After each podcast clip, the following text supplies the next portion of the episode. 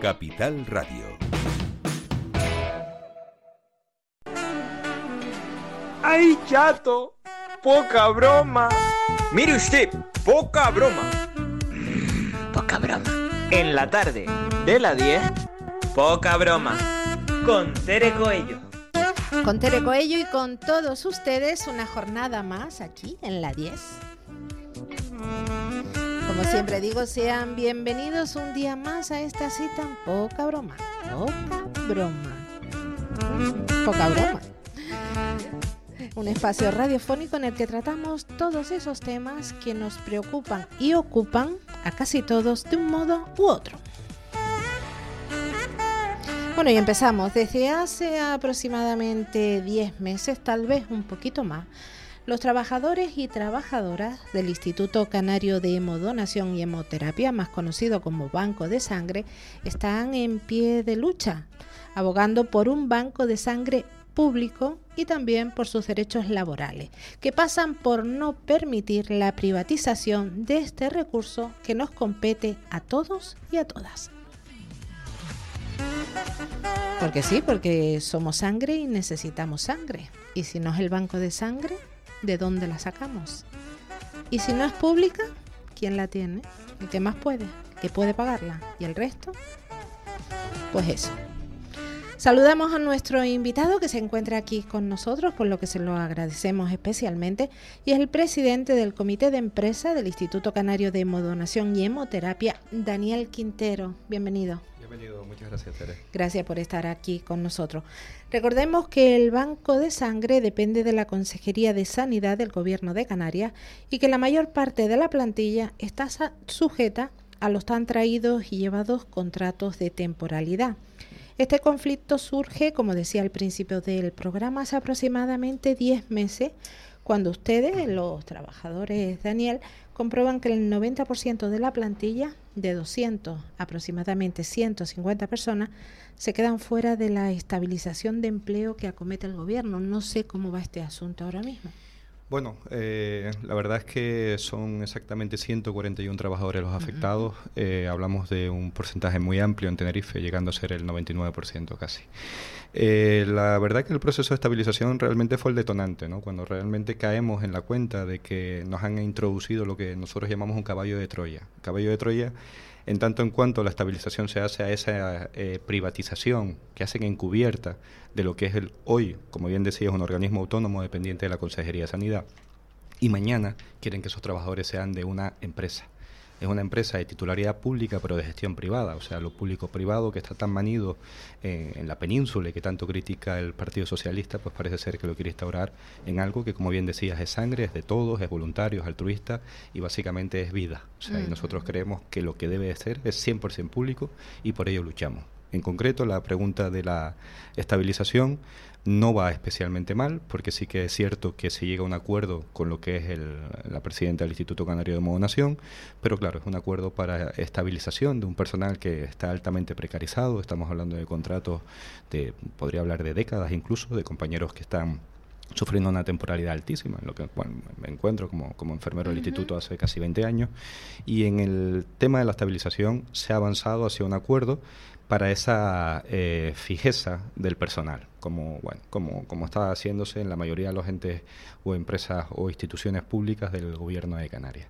Pero claro, hay que remarcar aquí que esa estabilización es a esa empresa, y no al organismo autónomo que venimos eh, ejerciendo nuestra labor continuada durante todos estos años, uh -huh. con lo cual nos han degradado y nos han sacado del sector público, privatizándonos ya a esa empresa que el gobierno de Canarias quiere construir de lo que es el Banco de Sangre Canario. Uh -huh.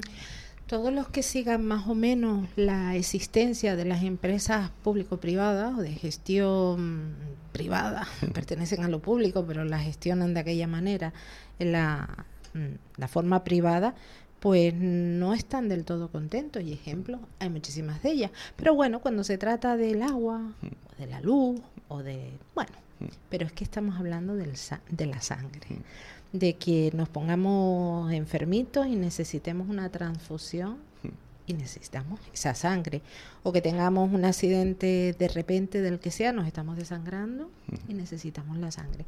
¿Qué puede significar que esto que hasta ahora gozamos, que es de todo, pase a la parte privada? a la sanidad privada. Yo, yo, lo veo a términos comparativos eh, con el ejemplo de Madrid. Eh, en Madrid ya sucedió en el 2013. En, Madrid lo que ha venido sucediendo es esa continua privatización y externalización de servicios que ha supuesto a lo que es el contribuyente más costes públicos. Es decir, la sanidad pública no es más barata. No, no tiene por qué ser más barata. Es más, no es más barata. Eso hay diferentes estudios que así lo demuestran. Y además está haciendo que se retraiga la población a la donación de sangre. Y es, y es sencillo de entender. Estamos eh, partiendo de lo que es el altruismo, lo que es la responsabilidad del ciudadano que acuden voluntaria y gratuitamente a nuestras unidades móviles, a nuestros puntos en los hospitales de donación de sangre, y luego esas, eh, esos costes son costes que repercuten sobre el contribuyente. Es decir, eh, nada sale de los árboles, esto tiene un, coste elevado, pero hay, hay, una parte que no se termina de entender si no la explicamos. Y es que de la sangre también eh, se sacan medicamentos. Y entonces, al sacar de la sangre medicamentos, estamos haciendo que el donante la done altruistamente, que el contribuyente lo pague a través de sus impuestos, pero entre medias esa, esa gestión privada quiere hacerse con el poder de un medicamento que tiene un alto coste de mercado. Podríamos estar hablando con la subida de, precios interesadas que hizo el gobierno de Canarias en eh, noviembre del 2021, cuando se estaba gestando y preparando todo esto, podríamos estar hablando de 24 millones de euros. 24 mm. millones de euros en manos de un consejo de administración. ¿Para la empresa o la farmacia? Para la farmacéutica no, porque la farmacéutica lo que hace es dar un servicio. En este caso es una multinacional, monopolística se podría decir, llamada Grifols, eh, IBEX 35, una institución muy, muy poderosa, pero que no es el problema. Realmente ellos nos dan la tecnología, la tecnología para que de la sangre, es decir, exactamente del plasma que se saca de la sangre de los donantes, podamos tener medicamentos curativos, sanadores e indispensables para muchísimas patologías. Con lo cual nosotros le damos la sangre, le damos el precio del servicio y ellos nos dan a nosotros un medicamento que si fuéramos empresa o si, o si vamos a ser empresa, lo que vamos a hacer es venderlo a lo que es el Servicio Canario de Salud, porque básicamente es donde está la mayoría de los pacientes de la comunidad autónoma. Consideramos sobre todo un, sistema perverso. O sea, es derivar otra vez dinero de la sanidad pública a la parte privada. Hay un movimiento de dinero totalmente, para nosotros, totalmente mm, opaco porque realmente yo creo que esa debería ser la palabra que, que simboliza esta institución, que, que, parece muy, muy bonita desde fuera y la gente lo ve y dice, mira qué bien, los de la sangre y tal, fantástico, somos muy buenas personas y muy buenos profesionales. Y sobre todo los donantes son personas extraordinarias que se desviven para que funcionen nuestros servicios sanitarios. Y además en, un fundamento final que es salvar vidas, porque esto no es una palabra para llenársenos la boca, estamos hablando de vida, estamos hablando de salud pero mientras tanto somos una empresa altamente opaca. O sea, el portal de transparencia nuestro no da ni, ni, la mitad de la puntuación mínima que debería exigirse un organismo autónomo, que es de todos. Y en ese sentido, el dinero eh, en cuenta eh, empresarial, o sea, en esa gestión empresarial, pues nos da mucho temor. Porque realmente todo lo que no sea responsable y transparente hace que la gente no acuda a la donación. Claro, sobre eso te iba a decir, recuerdo cuando surgió la privatización en Madrid, lo que hablabas de la sangre, como hubo un retraimiento de donante, fue, se puso sobre la mesa, muchísimas personas empezaron a hablar que con mi sangre yo te la doy gratis y tú la vendes, pensaban que las bolsitas de plasma que se sacan se van vendiendo al mercado, tuvo que salir la consejería de aquí de Sanidad, la responsable del Instituto Canario de Modonación y Hemoterapia, aclararlo pero a mí cuando escucho desde hace ya dentro de dos meses, si no se soluciona antes, hará un año, cuando escucho hablar de la privatización del banco de sangre, pues también me entra aquella cosita de decir, uy, sí, me voy a poner yo ahí el brazo a pasar mm. ese mal trago, que me saquen la sangre para que después tú se la vendas. Mm. A quien te convenga. nosotros hemos tenido un... Que sé que no es así, pero es lo que piensa uno desde fuera. Eh, lo que es el lucro directo no, no, no puede existir. las leyes estatales están ahí, están para ese tipo de control, ¿no? Pero eso lo que sí que es verdad, que esos 24 millones de euros se van a gestionar a través de ese Consejo de Administración. Sinceramente no creo que mejoren nada. Que el dinero público circule desde lo que es el Servicio Canario de Salud a una empresa para su autogestión, ¿me entiendes? Pudiendo además eh, repercutir ese, ese dinero sobrante, porque entendemos que debería de sobrar, porque realmente es un activo que está saliendo gratuitamente de los, de los donantes, debería de sobrar e invertirse en la sanidad en general. Repercutir otra vez en el donante. Sobre, sobre lo que es la propia sanidad canaria. O sea, ese, ese dinero debería estar especialmente custodiado y, cómo no, debería ir a la Hacienda Pública Canaria como cualquier otro organismo autónomo que genere eh, lo que es activo. O sea, realmente eh, parece que las instituciones públicas se desviven por aquellas que son rentables, llevarlas a los sectores más liberales para, no sé, para mover dinero tal vez, para tener al, final, que es lo único que nos han dicho, que es más es funcional el movimiento del capital, pues sinceramente nosotros no creemos que un banco de sangre va a funcionar así. Evidentemente, nuestros oyentes, las personas que estén ahora mismo escuchando esto, pensarán decir, bueno, es que lo mismo está sucediendo con la sanidad pública privada, son sanidad pública, universal, todo lo demás, mm. pero la mayoría de los servicios están derivados a instancias privadas, a clínicas privadas, a centros mm, de todo tipo privados. Necesidades como puede ser la vista, la boca, eso es privado, ahí lo demás. ¿Cómo puede afectar directamente? O sea, ¿por qué ustedes este empecinamiento para que no se haga de una manera, no sea, se convierta el banco de sangre en una entidad privada, pública privada? Hombre, nosotros eh, de lo que es el, acto de la donación, eh, no solo se sacan eh, factores de coagulación y derivados plasmáticos, que es lo que se saca de ese tanto dinero, ¿no? También se sacan tratamientos para los leucémicos, se sacan esas plaquetas, que son los, tratamientos para los leucémicos, se trata de personas crónicas, se tratan de personas hemofílicas, o sea, son cientos de enfermedades que precisan de lo que es este líquido elemento. Y evidentemente es la es piedra angular de muchísimos tratamientos del Servicio Canario de Salud. Nosotros eh, no solo no creemos que nos deberíamos distanciar de lo que es el Servicio Canario de Salud, creemos que debemos integrarnos en él y estar cerca de la, de la sanidad canaria, porque realmente estamos faltos de crecimiento en cuanto a lo que es el cordón umbilical, que no tenemos, o sea, tenemos un banco de sangre pero no tenemos banco de cordón umbilical, no tenemos banco de tejidos, no tenemos eh, banco de, leche materna, que nuestros... Eh, Increíble, ¿verdad? Sí, no, no, crecemos. que estamos y que no, esa... no crecemos, queremos gestionar el dinero, pero no queremos gestionar las necesidades de los ciudadanos. Y creo que eso es lo que debería de preguntárselo al señor Blas Trujillo, que el cual firmó un acuerdo con nosotros para hacer esta institución algo mejor y lo único que se ha preocupado es por el dinero. Y eso, la verdad, es que no, no genera ese, ese resquemor, porque al final nosotros somos los que miramos como enfermeros a los donantes a la cara y sabemos que una buena gestión detrás de todo esto puede repercutir muy positivamente sobre la sociedad. Pero tampoco nos gustaría mirarlos a la cara y no poderles mirar a los ojos y decirle que su sangre no solo va a salvar vidas, sino que va a estar bien gestionada. Y nosotros somos firmes defensores de lo que es lo público. Creo que la sanidad ahora mismo está en lucha, la sanidad, la sanidad está unida con las, con, con, las manos entrelazadas para que lo que se esté intentando, pues, tristemente perder de la joya de la corona, este, esta sanidad pública y universal tan prestigiosa a nivel internacional. Pues y tan necesaria, que lo hemos visto, ¿eh? Lo hemos visto. Para lo que es la igualdad de clases y para lo que es el el raciocinio de una sociedad avanzada y democrática como la española no se pueden dar pasos hacia atrás, ni en la educación, ni en la sanidad, ni lo, ni lo poco público que queda ahí. ¿Ustedes en primera mm. línea, de cara mm. al donante, han percibido mm. algún retraimiento de número de donantes con todo este follón? No, no, no. Además, procuramos muy mucho que no. O sea, es más, eh, siempre, y lo vuelvo a hacer hoy, hacer un llamamiento a la donación continua, a la donación regular de sangre. Los pacientes no tienen culpa. Eh, de la mala gestión política que se está haciendo el Instituto Canario de Donación, último en donaciones de España.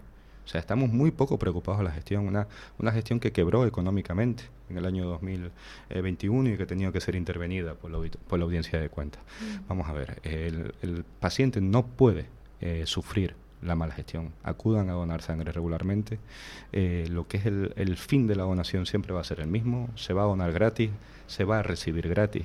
Y los pacientes podemos ser mañana cada uno de nosotros. La donación no solo no ha caído, sino que se ha mantenido. Realmente eh, para nosotros es una preocupación muy alta y lo que debe es de crecer, porque estamos abasteciendo unos eh, ratios que podrían estar dándose entre un 70% de las necesidades hospitalarias. Eso significa eh, retrasos en las intervenciones quirúrgicas, significan infratratamientos de enfermedades que al igual podrían tratarse con más efectividad si tuviésemos todos esos hemoderivados que nuestros hematólogos y compañeros de los hospitales están requiriendo para el buen funcionamiento de la sanidad canaria.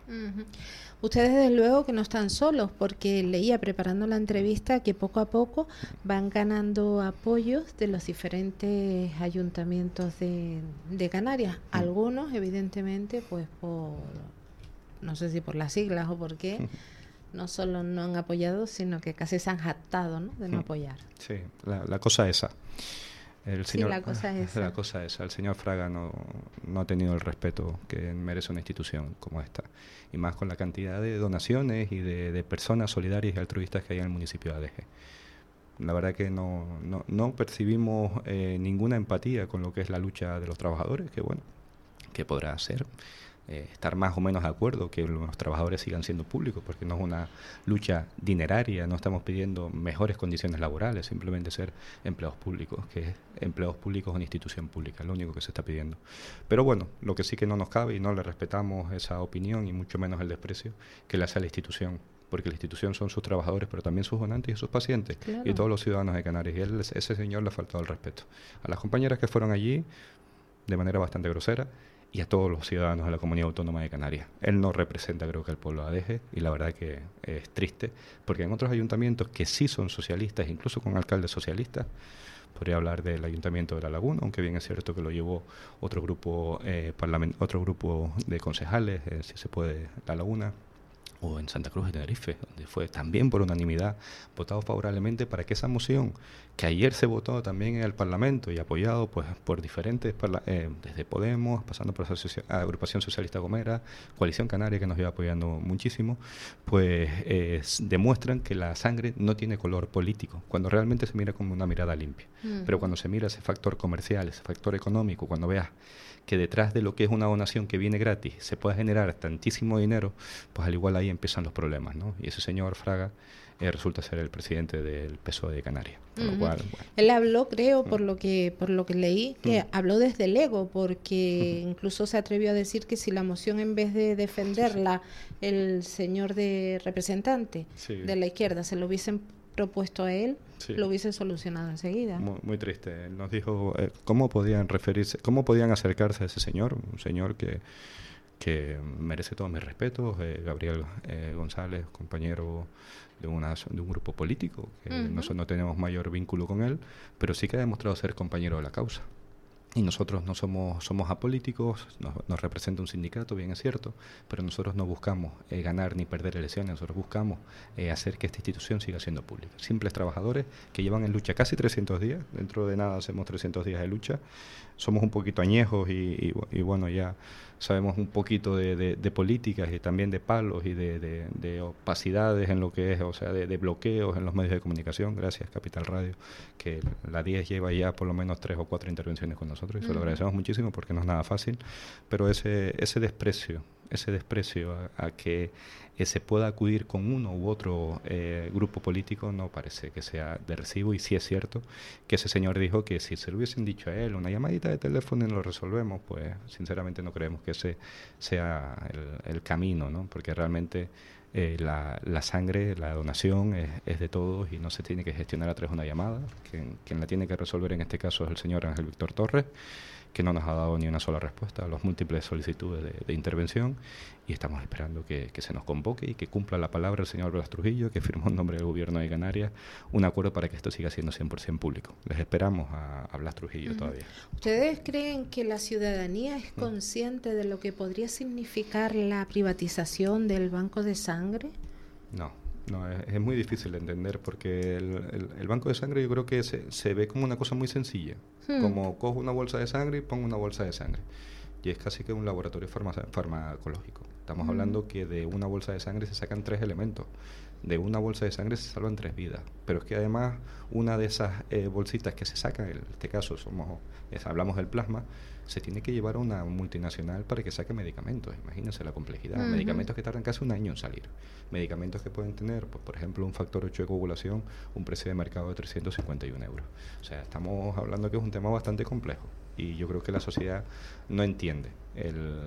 la demanda hospitalaria que hay, mm, yo creo que se vincula mucho con la intervención quirúrgica. Cuando la intervención quirúrgica no voy a decir que sea una, una, actividad residual de un banco de sangre, evidentemente que no, pero no va a llegar ni un 30% a la demanda hospitalaria. Hay mucho paciente crónico que tiene calidad de vida gracias a, las personas que acuden diariamente a las unidades móviles. O sea, la principal demanda de cada vez que un donante, pues esa bolsita de sangre se extraen los tres componentes principales, eh, ese, ese producto Mm, va principalmente, como acabas de decir, demanda hospitalaria y la creación de fármacos necesarios. Sí, sí, estamos hablando, mm, para que nos hagamos a la idea, eh, de una bolsa de sangre se sacan eh, un concentrado de hematíes o glóbulos rojos, que viene a ser lo mismo, eh, plaquetas, las plaquetas principalmente su actividad es para las personas con enfermedades oncohematológicas, leucemia, linfomas, etcétera, etcétera. Y después lo que es el plasma, que tiene una doble vida. El, plasma es como si fuera la parte líquida de la sangre y dentro de esa parte líquida hay, diferentes elementos como las proteínas plasmáticas, estamos hablando de factores de coagulación, inmunoglobulina, o sea, medicamentos eh, en base. El plasma se puede refundir, pero también se pueden sacar medicamentos. O sea, tenemos una horquilla muy amplia de servicios y esos servicios, lógicamente, van a parar en gran medida en el Servicio Canario de Salud. Por eso no entendemos que vayamos a hacer una empresa. Es que una empresa es que es, increíble, ¿no? yo más que increíble diría que lo que es es inmoral que el gobierno de Canarias esté haciendo esto a la espalda. Porque todavía ninguno de ellos ha cogido, bueno, la señora presidenta lo intentó pero le salió el tiro por la culata, si se me permite expresarme así. Pero, sí, sí, libertad de expresión pero, Pero realmente intentó decir de que iba a ser una empresa, una institución pública, pero claro, no va a explicar que la gestión de la sangre va a ser privada, porque como bien decimos, la institución va a seguir siendo pública, pero la gestión va a ser privada. Esa parte no van a llegar nunca, porque lo que es privado es la sangre. Y eso es muy difícil de que el señor Ángel Víctor o, Blas Trujillo coja el micrófono y se, se lo empiece a explicar en qué se mejora, qué gana el ciudadano siendo esto una institución. Claro, es que eh, eso, no gana ¿qué gana? No gana nada gana el Consejo de Administración, o así lo vemos nosotros. O sea, es un negocio, hacer negocio con la sangre que se da claramente. Para, nosotros es hacer sueldos de, asesores, para nosotros es, permitir eh, dar contratos a terceros con mayor libertad, para nosotros es una, una mayor libertad en el manejo del dinero, y eso no es un banco de sangre, eso es una empresa. Se podría dar el caso así a la extrema porque continuamente estamos viendo llamados, se necesita sangre de este factor, se necesita sangre de este otro tipo. Si se privatizara, podría darse una un mayor llamamiento por carestía de sangre. para nosotros lo llamamos. estoy poniendo ya el dedo ahí de, de, si me puede influir en el sentido de que, mira, no hay sangre, no te podemos operar porque no hay sangre. A, nosotros no nos, no nos gusta especular en ese sentido, porque realmente lo que vaya a suceder, habiendo buenos gestores, pues vaya usted a saber. Pero es que lo que se ha demostrado últimamente es que la, la actividad público-empresarial, como ya decías antes, no está eh, ceñida de buenos gestores. estamos hablando que son los mismos políticos. Pero es que estamos viendo carotas, Daniel, porque En el, debate de la nacionalidad todos nos quedamos con la boca abierta cuando el señor Casimiro Burbelo dijo en el estrado y para toda España, para todo el mundo, el que lo quisiera ver a través de Internet, que él cuando necesitaba mover la lista para que se atendiera con prioridad a los ciudadanos de La Gomera, lo hacía. Y hacía el gesto de así, así de veces. Entonces, por eso te pregunto si también va a haber tráfico de influencias después, una vez que se privatice con la sangre. nosotros cuando nos sentamos con, el, con la agrupación socialista Gomera, le dijimos que el, que el próximo presidente no fuera Gomero, por favor. llevamos ocho apellidos gomeros. O nos empadronamos todos en la Gomera. llevamos ocho políticos gomeros en la gestión del Instituto Canario de Yo creo que ya el reparto del pastel está bien. En cuanto a lo que es el, la afectación, pues evidentemente cuando se miran las cosas con términos empresariales el dinero empieza a contar mucho. Nosotros tenemos una actividad eh, de laboratorio muy potente. O sea, nosotros no solo tenemos las analíticas de, rigor, tenemos analíticas suplementarias. O sea, estamos invirtiendo en muchísima tecnología en lo que es la seguridad transfusional. Yo no digo que vaya a suceder porque no lo sé, porque es especular. Pero realmente viendo la, la, gestión que está llegando, pues mm, no me descartaría Hay que evitarlo, Capítulo capítulo uno siempre se afecta en este tipo de institución y lo que es el servicio nunca sale ganando, porque al final cuando se miran los, los términos económicos siempre hay algún sitio donde donde recortar y no donde implementar mm, normalmente. Y me gustaría aquí dar, dar una pincelada de lo que es la, la, destrucción de la imagen, porque me, me lo mentaba, ¿no? Y estamos todo el día haciendo llamamientos de, de sangre, llamamientos de sangre para nosotros interesados interesados en tanto en cuanto eh, los, los, continuos eh, sistemas de alarma social que está haciendo el Instituto Canario de Monación, con todos los medios que tenemos, ya no están, cierto, ya no están surtiendo efecto. El alarmismo es muchísimo, pero la repercusión en las donaciones es muy baja. Causa efecto bajísimo. Causa efecto bajísimo. La primera vez funciona, la segunda igual, pero que hacemos igual 12 al año. O sea, eso ya no hay quien se lo coma. Y hay donantes que nos llegan a las unidades móviles, insisto que soy enfermero hace 20 años allí, y me dicen, mira, hoy me mandaron cuatro mensajes. ¿Me entiendes? ¿Qué pasa? ¿Qué pasa? Pues que al igual están creando un alarmismo social. Igual están diciendo a la sociedad que conjuntamente con lo que es la, quiebra económica, conjuntamente con la destrucción de, la imagen, de la alarma social, de esa, de esa intervención, de, la, de lo que es el, el dinero, porque realmente hay una gestión pésima del Instituto de Nación y además nos meten este caballo de Troya con esa estabilización. Al igual lo que están queriendo es barruntar de que esta institución necesita un cambio. Y evidentemente sí necesita un cambio, pero ese cambio es a buenos gestores, a buenos políticos y a buenos eh, directores de este centro, que es de todos y no de un lobby interesado en gestionar esto de aquella manera. Ajá. Pues Daniel, ya para finalizar, eh, bueno, recalcar en lo que has dicho, alarmismo, pues no hay por qué hacerle caso, pero sí hay que ir a donar, hay que ir a regular, regularmente y asegurarnos de que ese banco no tenga carencias y demás. Eh, terminamos, hay una movilización este próximo 25 de marzo. Sí, sí, tanto en Santa Cruz de Tenerife como en Las Palmas de Gran Canaria. Y aquí, yo lo decía antes, nos cogíamos las manos, ¿no? Eh, junto con Sanidad Canaria Unida, compañeras que las están pasando muy mal dando un servicio pues pues que por mucha voluntariedad y por mucho eh, eh, devoción que se tenga por la profesión cuando no se llegan los medios es imposible. Estamos hablando de las ambulancias estamos hablando de Santa Rita estamos hablando de Taliarte estamos hablando de la medicina nuclear que se ha privatizado la medicina nuclear en uno de los principales hospitales de Canarias el hospital Negrín de, es, tristísimo que, que, se siga avanzando hacia esta, esta precariedad sanitaria y todo lo sanitario, lo sociosanitario, la salud mental con todo eso vamos a salir a la calle el día 25 y necesitamos pues hacerle entender lo que tú estabas intentando, que es que eh, estamos afectados todos, porque hoy estamos sanos, mañana no tanto, y todos vamos a tener que necesitarnos pues los unos a los otros. Estamos en una sociedad y esa sociedad se tiene que unir para paralizar las ansias de hacer dinero de la salud de las personas. El día 25 vamos a estar en Santa Cruz de Tenerife. Nos gustaría que nos acompañaran. Es súper importante. Sanidad Canaria Unida, Ambulancia Santa Rita, Taliarte, Pensiones Dignas. Todos aquellos que se quieran sumar son bienvenidos para la defensa de lo público. Pues ahí estaremos. Daniel Quintero, presidente del Comité de Empresa del Instituto Canario de Hemodonación y Hemoterapia, muchísimas gracias por venir y estar con nosotros. Un placer. Muchas gracias. Parece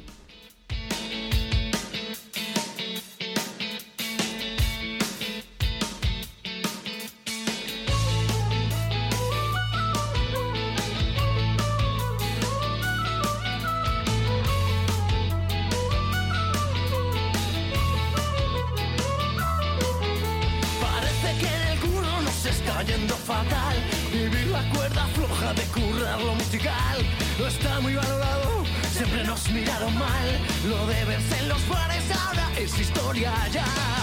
Mañana de nuevo salga el sol, las flores y espigas crecerán, los amigos y tú lo mejor, y la tierra volverá a girar. Mañana sale el sol, mañana sale el sol, mañana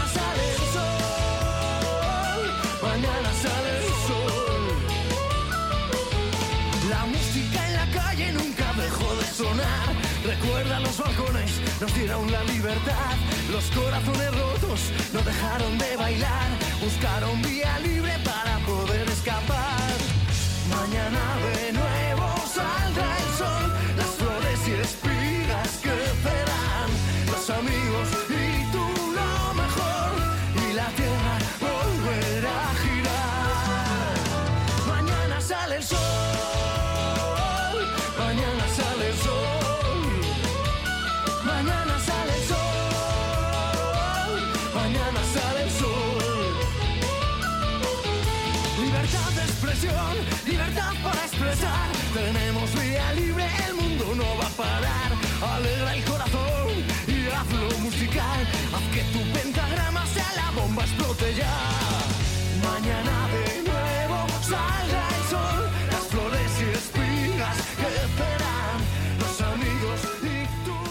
Pues dicen que mañana sale el sol, pues más vale que salga, pero ya mañana, esta tarde, esta noche, porque a quien tenemos al otro lado del teléfono está más que harto de todo lo que ha acontecido en las últimas horas.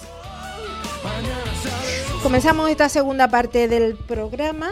Ustedes que me escuchan casi todos saben ya de la existencia del caso mediador que está salpicando a casi todo lo que se mueva, por decirlo de alguna manera, que se mueva en política. Sobre todo a las personas que integran la lista del Partido Socialista y también a algunos empresarios. Uno de los nombres que ha saltado a la palestra en este caso en las últimas horas, y la verdad que de una manera un poco sucia, sí que lo digo, para otras cosas no me enfango, pero para este lado así. Es el nombre del exalcalde de Weimar, Airán Puerta, a quien tenemos al otro lado del teléfono. Buenas tardes, Airán. Hola, ¿qué tal? Buenas tardes a ti y a todos los radio oyentes. Airán, un placer escucharle y gracias por atendernos, sobre todo en estos momentos, porque lejos de meter la cabeza como un avestruz en la tierra, usted ha dado la cara y yo ya mm, celebrado, ofrecido una rueda de, de prensa sometiéndose a todas las preguntas que han formulado, han querido formular los compañeros y compañeras de los medios de comunicación. El caso es que la tarde de ayer, bueno, hace algunos días su nombre salía a conocer en este caso por la venta de un perro que pues, se suponía que costaba 800 euros y que usted le había regalado al presidente del Cabildo, que después al final lo compró él. Pero es que en las últimas horas una televisión nacional, por una foto que ni siquiera se ve, le pone usted en la diana y le acusa de estar ahí en esas fiestas con prostitutas, drogas y demás, algo que es falso. ¿Airán? Sí, Tere. Sí. le, escuchaba las acusaciones ¿no? que, se lanzaron sobre mi, persona eh, en estas últimas horas. Estamos hablando de que hoy es viernes, creo que fue el miércoles cuando se aplicó la prensa que, que yo estaba dentro del sumario de las personas ahora mismo pues investigadas del famoso caso, como bien apunta, mediador. y, y déjeme decir, en un primer momento es decir, de forma insofacta y aquí y ahora, que yo no estoy en el sumario. ¿De acuerdo? Sí, eso que quede claro que estoy en el sumario. Y que por tanto yo no soy tampoco esa persona, que por cierto ya está identificada y que de forma malintencionada, por parte de una trama eh, en contra de mi persona que se ha montado en Wimar desde hace ya pues, bastante tiempo, pero que ahora se acrecenta evidentemente porque llegan las elecciones, pues han intentado perpetrar ese daño terrible a mi imagen pública. No solo a mí, sino, como he dicho hoy en la rueda de prensa, pues a mi familia, por supuesto, al buen nombre de mi familia, eh, por supuesto a los compañeros que me acompañan en esta andadura, eh, desde el ámbito local, los primeros, ámbito insular, ámbito regional y ámbito eh, pues, pues federal. a todo el Partido Socialista, al fin y al cabo, porque pertenezco a él desde hace ya muchos años y como usted sabe soy el candidato a las próximas elecciones de, de Wimar. Entonces quería, en mi primera intervención, dejar bien claro que yo no estoy en el sumario y que desconozco cómo se atreve una periodista de ámbito nacional a hacer esa afirmación. Evidentemente el peso de la ley le va a caer. Que para eso he puesto en manos de un abogado de renombre, con prestigio, que todo el mundo, todo el mundo conoce. Eso lo han hecho ustedes hoy, lo anunciaban en la rueda de prensa, que habrían acciones legales contra esta persona por faltarle al derecho a su honor. Sí, ayer el medio de comunicación intentaba pues que yo entrara eh, pues en, directo, ¿no? Eh, un poco teniéndome la mano. Pero como le decía mi abogado, de forma creo que magistral, porque él es así, eh, lo que no puede ser es que me tiren una pedrada, pero no una pedrada a la pierna o a un brazo, sino una pedrada pues a la cabeza para acabar conmigo. Y ahora pretendan que entre en antena para ponerme una tirita. Eso no funciona así. O sea, el medio de comunicación que se precia, y creo que el peso de la ley está para eso, debe de actuar de forma contundente con todos estos que se toman esas libertades de actuar mm, pues como si de un sistema judicial se tratara. Quien condena es el juez, no es un periodista. Eso nunca ha sido así. El sistema judicial nuestro lo dice claramente, es un juez el que condena, no un periodista. Y claro, si encima utiliza información falsa para dañar mi imagen, para incluso, fíjese usted, pues cometer un presunto delito de incitación al odio, que es lo que me ha pasado, porque al final todo mundo se esto a nivel, a nivel pues eh, nacional y hay pues influencers, por ejemplo, con 200.000 suscriptores que publican, ¿no? Que yo soy esta persona y a partir de ahí pues tengo que estar soportando como miles de personas de toda España, pues me tallan en fin, y me están dejando. No voy a utilizar las palabras porque duele, evidentemente, y es muy difícil, ¿no? Eh, estar erguido cuando tienes que estar soportando, pues cómo te acusan de todo, te insultan, te injurian, te difaman, y como resumen, y lo decía hoy en la rueda de prensa, era auténtico calvario en el que me han metido de forma malintencionada, ¿de acuerdo? Y porque, insisto, hay una trama en Wimmer que evidentemente esa trama también se va, a se va a destapar para que todo el mundo sepa qué es lo que está sucediendo. Yo no vine a la política para estar, en fin, constantemente en los medios de comunicación dando explicaciones. Yo vine aquí a trabajar por y para el pueblo de Wimar, para que Wimar sea un lugar interesante, bonito, atractivo, y ha costado mucho intentar enderezarlo en estos tres años y pico ya de mandato que llevamos, dos como alcalde, como bien sabe, para que ahora, pues unos pocos que creen que con esto van a conseguir un puñado de votos, intenten hundirme. Si querían sacar a... En fin, si querían que me posicionara, pues lo que estoy haciendo. Con más fuerza, he sido luchador toda mi vida, en el terreno de lucha, como todo el mundo sabe, y voy a seguir luchando, y ahora con más fuerza, con más virulencia, para que la mala política, las malas prácticas, pues desaparezcan de una vez, ¿no? Y por tanto darle paso a lo que la gente espera de nosotros. Que haya cordura, que haya rigor, que haya seriedad, que haya trabajo, que haya honestidad, en fin, cualquier valor ¿no? positivo, característica que tienen que tener las personas, que es lo más importante, que es lo que hace, en fin, que un proyecto político pues se lleve a cabo y, y por tanto florezca. Ajá. Ayrán, ¿qué es lo que le une a usted con este caso mediador? Porque su nombre salió, ya lo decía al principio, el, este hombre, Navarro Tacoronte, habla de, así como quien habla del precio de las flores, pues le nombra a usted y le dice, no, ese también le compró un perro y lo, lo pasó a ficheros, a dinero camuflado en venta de flores. Lo cierto es que usted pide un certificado en el ayuntamiento, no recuerdo ahora mismo, un informe a la interventora para que se haga público, a ver si aparecen esos gastos por algún lado. Sí, efectivamente. Eso es lo primero que sucede y que de alguna forma me relaciona, no con el caso mediador, sino con esta persona, que hay que diferenciar. Ajá, sí, porque sí, evidentemente esta persona ha conocido a lo largo de su vida a, no sé, miles de personas quizás, no lo sé, pero seguramente a muchísimas y muchísimas personas. Lo digo para, para recalcar, conocer a una persona no implica que esté dentro de ese caso mediador que vamos que cualquiera cualquiera en cualquier momento se podía haber cruzado con este hombre y haber hablado de, de lo bonito que es estar al cielo y ya estar ahí en un fichero estar en una foto estar en lo que sea.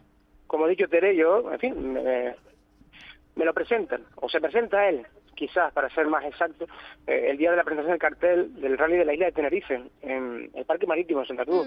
Uh es uno de los municipios que está dentro de este rally y evidentemente como representante público pues me invitan y voy por allí una mañana, muy soleada por cierto, y bueno, él pues dice quién es y a lo que se dedica, que tampoco me quedó claro, pero que conoce a mucha gente del partido, en fin, creo que tiene ciertas habilidades, ¿no? Eh, comerciales o sociales para poder entablar diálogo con las, con las personas. Y una de las misiones que tienen los políticos y el que lo es lo sabe perfectamente, porque esto eh, es un alegato que yo hago no solo hacia mi persona, lo que yo estoy padeciendo, sino a cualquier político, me da igual la ideología que tenga. Esto no se puede permitir, no se puede permitir que intenten hundir a una persona de forma tan injusta y tan libremente, tirándonos una pedrada y ahora, bueno, a pedir perdón. No, esto no funciona así. Hay que contrastar la información.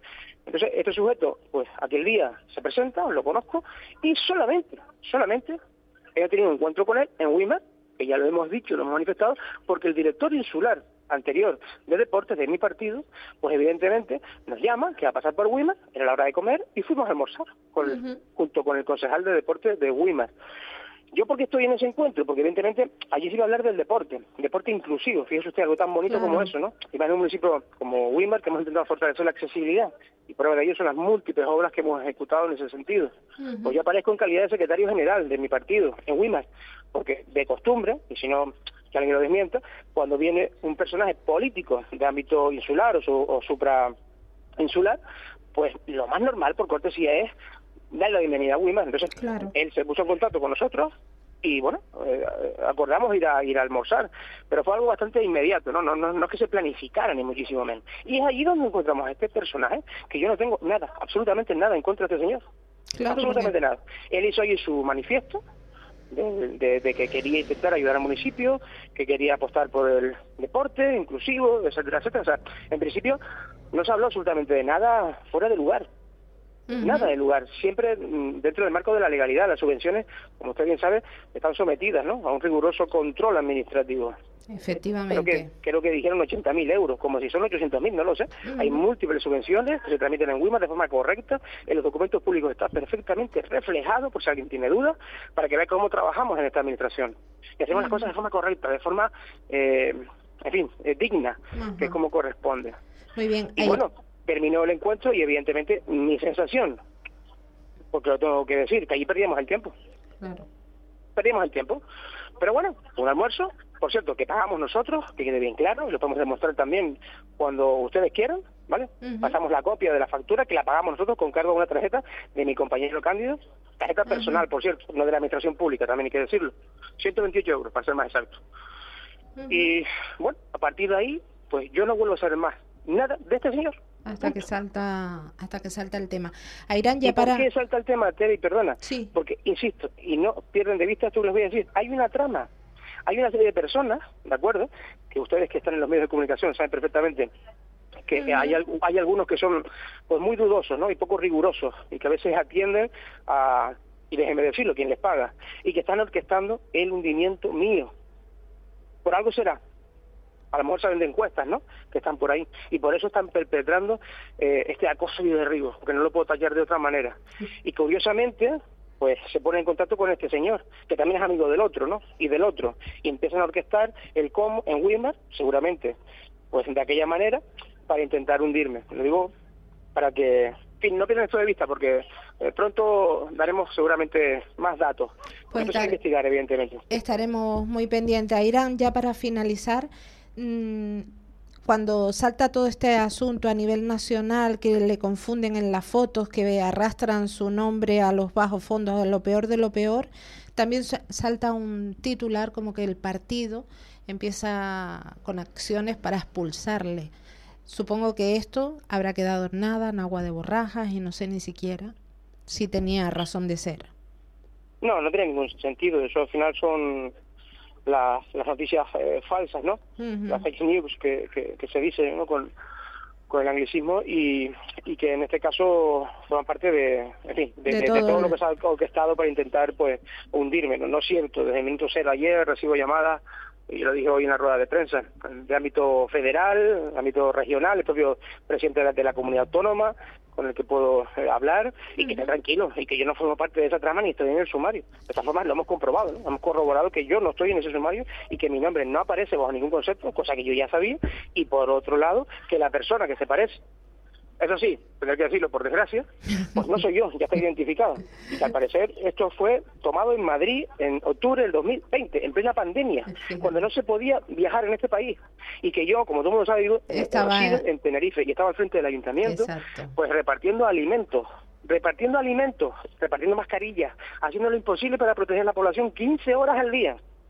Quienes han estado a mi lado lo saben perfectamente. Así es, y así lo sabemos los que hemos seguido la información y lo que se estaba haciendo en cada, en cada municipio en esos momentos. A Irán Puerta, solamente me queda desearle, pues bueno, que se tranquilice, que esto quede en una experiencia, eso sí, negativa, pero una experiencia más del coste político y que se depuren las responsabilidades a quien le corresponda. Se depurarán. Muchísimas gracias, Tere. Gracias, Irán, un abrazo. Gracias. Hasta luego.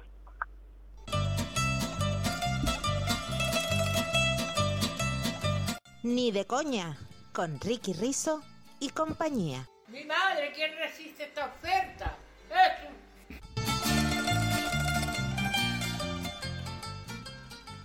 Es viernes y comienza De Coña. Y lo hacemos como siempre, tomándonos el humor muy en serio porque nos encanta pasárnoslo bien, ¿verdad que sí, Tere? Pues la verdad que sí, que nos encanta pasárnoslo bien y vamos a intentarlo porque después de todo lo que está pasando, pues como se queda el estómago un poco cogido, pero hay que sonreír, Bueno, hay Tere, que pasárselo vamos bien. a ver, eh, ¿cómo fueron esos carnavales? Bueno, pues estupendos, estupendos, estupendísimos. ¿Y los tuyos? Pues bien, pero sinceramente tengo ya ganas de que lleguen los de 2024. Bueno, pues sus, qué ganas, yo no. Yo no tengo ganas de carnavales, que bastante estamos asistiendo a concursos de murga en diferido, en directo y de todo tipo. Y el que lo quiera coger, que lo coja. Mira, Tere, vamos a ir cambiando de, de tema y dejar a descansar a Don Carnal. Sí, sí, sí, sí, a Don Carnal. Vale, perfecto. Oye, mira, estaba pensando que aquí he hecho... Bueno, tú lo sabes, ¿no? He entrevistado a diferentes personas, pero a ti nunca te he entrevistado. Entonces, eh, tenía pensado hacerte una entrevista, pero al estilo Tere Coello, ¿te parece? Bueno, pues si eres capaz de hacer una entrevista al estilo Tere Coello, venga adelante, todo, todo tuyo. Bueno, pues vamos allá. Bueno, te tenía que decir, ¿tú crees que funciona? Sí, ya, pero te lo saltas y bueno, no pasa nada. Así que sean bienvenidos una tarde más a Ni de Coña, ese programa en el que tratamos de arrancarles una sonrisa de un modo u otro. Y comenzamos, comenzamos. Qué importante es la comunicación, porque como ustedes sabrán, todo comunica. Y para hablar de comunicación, saludamos ya a nuestra invitada en el día de hoy, Tere Coello. Buenas tardes. Hola, buenas tardes, Ricky. Y dale, te dije, me, te estoy haciendo de Tere Coello y me llamas Ah, bueno, Ricky. te tengo que llamar Tere Cuello. Ah, hola, pues buenas tardes, Tere Cuello, gracias por invitarme. Terecuillo, que es una de las grandes de Canarias. Y aprovecho para decir que el otro día fue el debate del Estado de la Nación y no me invitaron. Qué desagradecidos son. no llevar a Bueno, hablarte a eh, vamos a ver, Tere, eh, continuamos con la entrevista de un modo u otro. Vale. Entonces, yo te quería, yo te quería preguntar, ¿un periodista nace o se hace? Pues yo creo que se hace. Vale, vale, pero espérate que a propósito de periodismo, ¿Qué pasa, chavales? Soy José Luis Torrente. Qué Mi- oportuno. Mi próxima película la voy a rodar en Canarias, con actores canarios. Ya tengo a la ya tengo a- al guardia civil, al político y al empresario. y además al chocho volador. El chocho es una tapa que se pone en Canarias junto con la cerveza. No voy a entrar si tiene que ser la de la provincia de Las Palmas o la de Tenerife. Ah, Bueno, continuamos con la entrevista. Tere, me habías respondido, eh, ¿qué me estabas respondiendo del Nada, tú me preguntaste que si nace o se hace y yo te digo que se hace. Se hace porque incluso naciendo hay que estar nacido para hacerse. Bueno, eh, continuamos. Eh, ¿Cuál es la pregunta que siempre has querido hacer y nunca te has atrevido? Ahí no te la voy a decir porque si no me he atrevido a hacerla, ¿cómo te lo voy a contar? Pues también es verdad, de un modo u otro. Con el un modo u otro ya lo voy a quitar de Bueno, la presentación. ¿alguna vez después de hacer una entrevista has pensado, oye, qué buena soy? Bueno, esto lo puedo contestar yo porque yo también soy Tere Coello. Ah, Yo- bueno. Yo he dicho, qué buena soy. pues sí, pues sí. Como dijo Lorenzo Larte el otro día, pues sí, yo considero que, que soy buena. De las mejores de Canarias.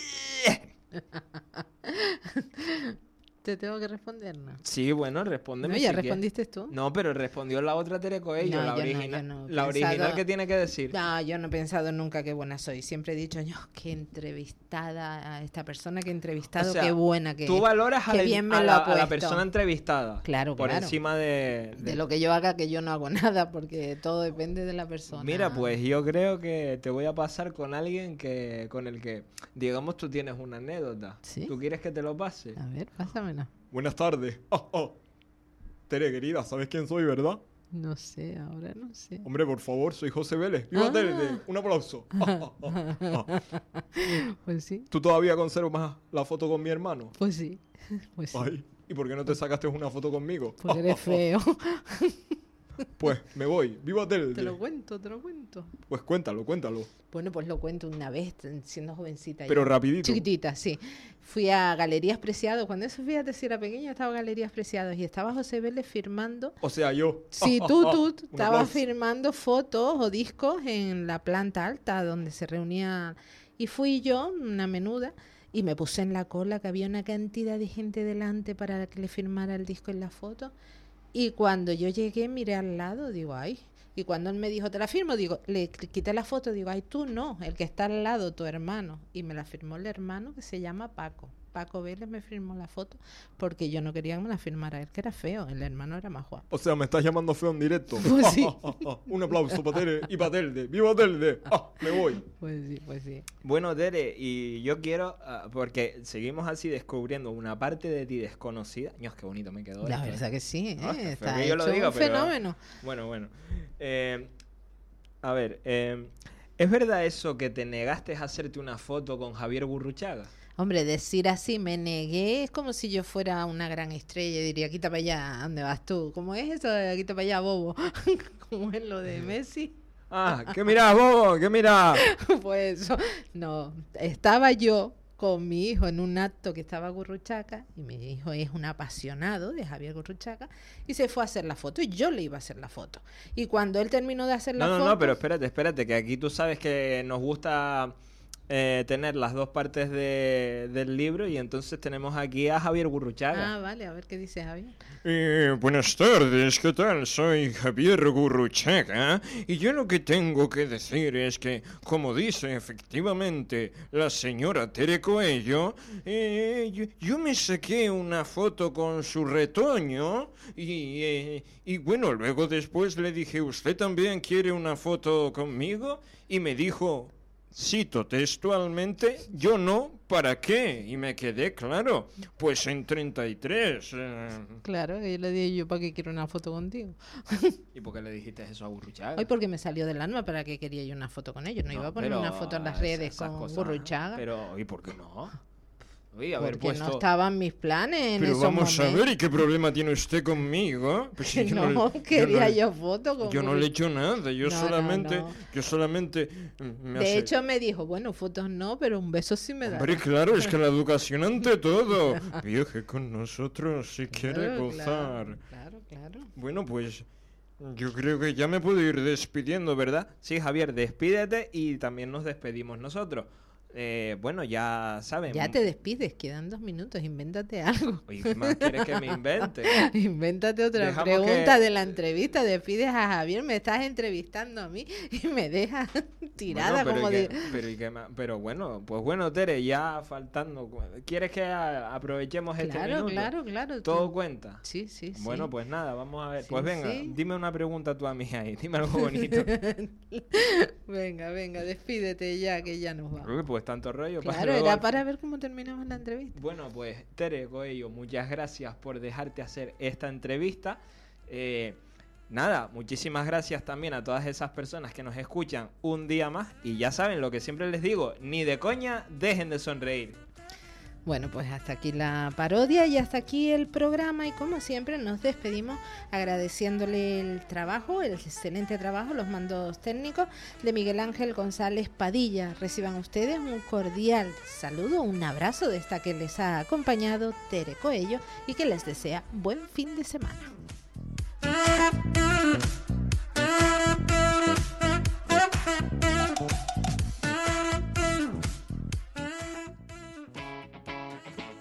Capital Radio.